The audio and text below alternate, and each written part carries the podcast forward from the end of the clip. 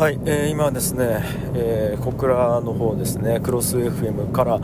福岡市の自宅に向かって車を走らせております。時刻は17時13分でございますね。はい。あのまあ毎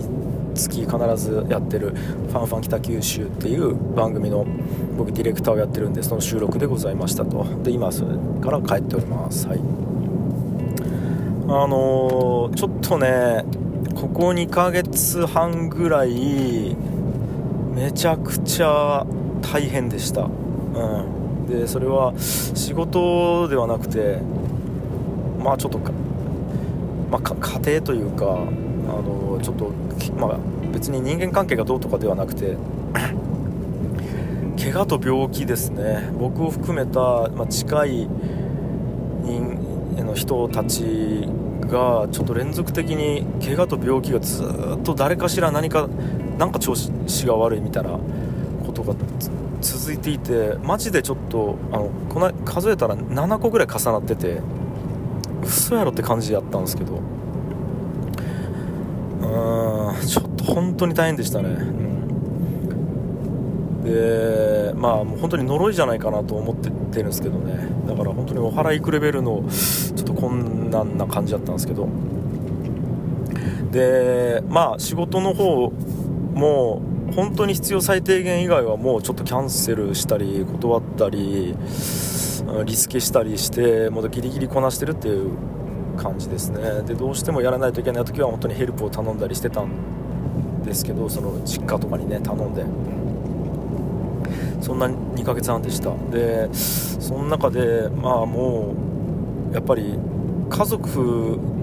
と向き合う時間がめちゃくちゃ長かったんですね。なんか介護をしたり看病したりとかがあったから。もうまあ丸5日間ぐらい長男と2人きりでずっと過ごすとかいう時間もあったんですよね。でなんか普通からするととてもまあ、大変な時期ではあったとは思うんですけどもまあなんかある意味今までまあ仕事がやっぱ軸だったですよね、まあ、人生ずっとほとんどそうだと思うんですけど特にまあね年代的にというか時代的に僕らのうん僕らか、まあ僕まあ、今でもそうなんかな。特に男はそういう風潮が強いから、うん、やっぱ仕事に生きるみたいな。仕事に生きるとは言わなくても仕事が軸としてやっぱり生活が基本的にあるからうんなんか仕事そっちのけでうんまあだからから介護休暇とか看護休暇みたいな感じですよね。2ヶ月ぐらい。っていう生活してましたと。でだからやっぱ仕事というかその仕事だけじゃないな。社会活動と距離を置いて家族とめちゃくちゃ密に向き合うっていう時期だったんですけどこれが僕の中で相当よくてうん。なんかねいやこれまああんまり語弊を恐れずに言うと結構幸せな時間をいただけたなって思ってるんですよね。いやだからこう言うと、まあ、例えばね子供とか怪我をして入院したりとか病気で入院したりあったんで本人たちはもちろん辛そうだしとても良かったね会ってよかったねとか手放しで喜べることではもちろんないんですけどもただなんかねこんなに家族と向き合うことを許してもらえる期間だったのがものすごい貴重でで改めてこうなんすかねまあ、家族の大切さというか、まあ、むちゃくちゃベタですけど そういうのを感じた期間だったっていう、うん、でやっぱりまあそういう大変な時期だったんで最低限まで削らないといけないですよね。人生でもう、うん、全部抱えられないからとにかく削りまくって削りまくって大切なものって何やったっけみたいなところで削った結果やっぱ今んとこ最後に残ってるのは家族と友達なんですよね。やっぱり。なんすよね。だから、まあ、正直ねポッドキャストとか今やってますけどあれもやっぱりこう友達なんですよね結局。うん。で古典ラジオとかもなんかやめるかやめないかの判断って、まあ、別に普通にできるじゃないですか。で仕事だけで考えてたらやっぱりこう最後に残らないんですよ。でもなんで残したいと思ってるかって結局深井さんやんやんさんやまあ今関わってるその古典の皆さんと多分友達と思ってるんですよね僕。うん。いやだから友達と思ってなかったらほとんどのことやめれるなって逆に思ったんですよね。なんかなんか古典ラジオから得てるものってめちゃくちゃいっぱいあってその実際お金ももらってるしそれによって社会的な箔付けにもなってるんですよね。樋口清則という人間が古典ラジオのパーソナリティであるということでとても何ていうかこう影響力を持たせてもらってる部分があるんですけど正直その部分っていつでも捨てれるなって思っちゃったというか、まあ、ただ深井さんとヤンヤンさんとなんか面白い話したりとか一緒になんかこう活動していたいなっていう気持ちがあるんですよね。なんかそそういうとこまで考えたって感じですね。なんかこうこの2ヶ月で何を残して何を捨てれるかなって考えた時に、うん、だから僕の活動ほとんどが多分なんかこう最終的にはそこだけは残るなって思ったって感じですね。家族と友達ですね。うん。でなんかね世の中でいろんなことって常に起こってると思うんですよね。例えばまあ、世界情勢が今不安定っていうこともありますし、まあ、科学技術も進んでいって社会がどんどんどんどん変わっていってますよね。例えば AI によって社会が変わっていってるし宇宙事業によって何か変わっていってるしまあ、えー、芸能界でもいろんなことが事件や不倫問題やなんかスキャンダルやなんやかんやあってますと。うん。でもなんかこうその世界で行われてることって今まではなんとなくこうリアルな世界で行われてることだなっていう感覚で見てたんですけどもやっぱりここまで浮世うというか現世というか現代社会と距離を置くとマジでバーチャルの世界というか違う星で起きているような感覚というか僕の世界に本当にこれって今なんかスマホとか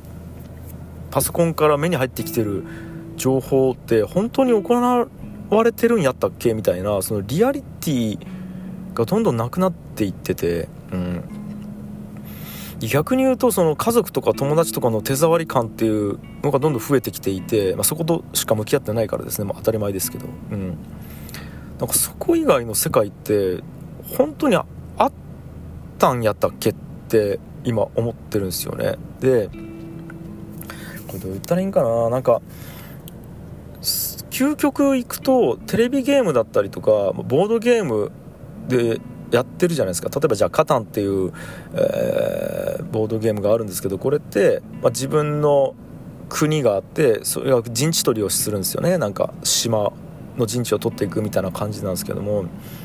なんかそれとリアル社会でやってることって究極的に差がないというか僕の中で同じになってきているというかうーん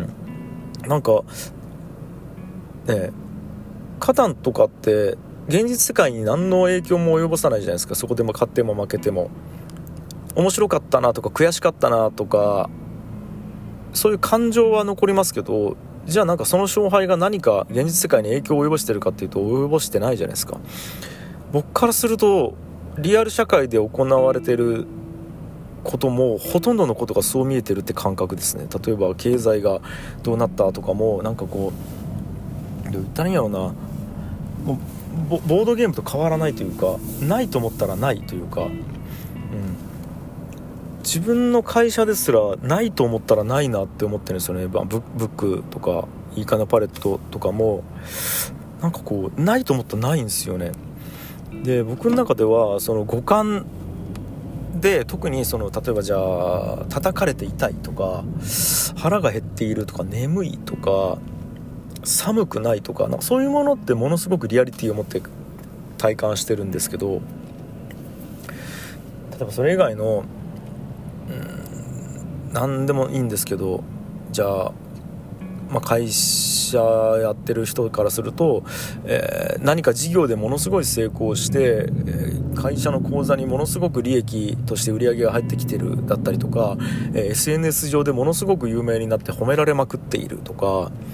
自分の肩書きがどんどんどんどん出世をして、え上がっていってるとか、いろんな人から褒められるみたいなことって別に手触り感ないじゃないですか。触れないじゃないですか。それそのものに。ってことは目をつぶってないと思ったらないんですよね。で目を開けてあると思ってるからあると思ってるだけで、うん、でなんかまあまあまあ一応ねそのじゃ会社で売り上げ上げました利益出ましたってなると自分の役員報酬とかに影響が出てきてでまあじゃあ自分の口座にいっぱい金入りますと。でそれによっていい家に住めますとかいいとこに旅行行けますとかいいもの食えますとかっていうのでじゃあ五感に訴えかけてくるじゃないかっていうこともあると思うんですけどじゃあうんなんかいいとこに旅行行きましたって言ってもそれって別に目の前の景色と雰囲気が変わってるだけで目をつぶってないと思ったらないじゃないですかそこの旅行先って。究極 VR 上でものすごいリアリティがあるところで家から一歩も出なくてもあると思ったらあるじゃないですか。その空間って VR 上の空間って、うん、それとあんまり差がないわけですしなんかじゃあ1万円のめちゃくちゃうまい飯を食えるようになりましたとそのってなった時に500円のコンビニに比べて20倍うまいかっていうと多分そういうわけじゃないんですよね。じゃあなんで1万円のものを食いたいかっていうとその1万円のものが食えてるっていうその満足感だったりとかあとはやっぱりこうロケーションとかあるだろうしその一流の人が一流の場所で作ってくれてるっていうそこのストーリーに対しておそらく価値を感じているわけで舌とえー、味覚と嗅覚そのものから来てるものじゃないような気がしてるんですね。その1万円っていうものに含まれてるほとんどの価値っていうものが。ってなったらほとんどのものがやっぱりないと思ったらないんですよね。あると思ってるからあるだけで。うん。っていう感覚にどんどんどんどんなってきてるんですよね。だから一生懸命そのいろんなことやってる人を見てなんかどう言ったらいいんやろな。一生懸命ゲームしてる人いるじゃないですか。なんかこう死ぬ気でロープレイングやシミュレーションゲームやってる人っていると思うんですけど別にいい意味でも悪いでもなくてそれと全く一緒だなってリアルの経済活動とか、まあ、社会活動かな。経済活動含めた社会活動全てに対してなんかテレビゲームやってるのと同等だなと思ってるんですよね。おそらくそれ何も残らないし何もリアルじゃないし。うん。でもそれをやって楽しいかどうかとか悔しいかどうかとかっていう感情だけはリアルにあるからなんかその感情のためだけにやってるわけであって。うん。だから意味がないとは全く思わないですよね。あのじゃあそのバーチャルだからといって経済活動や社会活動が意味がないかって言われるといやいやじゃあテレビゲーム意味ないことになりますかって感じになるんですよね。テレビゲームって意味あるじゃないですか。あの何も現実世界残らないけど楽しかったっていう感情が巻き起こるっていうこと自体に意味があるから、うん、意味があるんですよねだから。意味はあるけど結局感情が動くかどうかっていうところだけに意味があってそれ以外は意味がないですよ。だからどういったらいいんやろなイメージとしては体の外で巻き起こってることってなんか素材でしかなくて素材っていうか何て言うんやろうな。結局大事なのは体の内側で何を感じるかっていうことだけが本当にリアルに大事なことでそれを動かすためにその体の中にある心みたいなものを動かすためだけに素材として外の世界に何かがある。で外の世界に何かあるもろもろのものは体の中には入ってこれないのでなんかそうなんですよ。入ってこれないじゃないですか。なんか体の中に。だからなんやろな。所詮その程度のものだなって思ってるって感じですね。体の外のことって。で別にネガティブでもポジティブでもいいも悪いもなくそういうものだなって最近思ってるって感じですね。だからやっぱ今興味があるのは体の内側ですね。そっちにどんどんどんどん興味が向かってる感覚がありますね。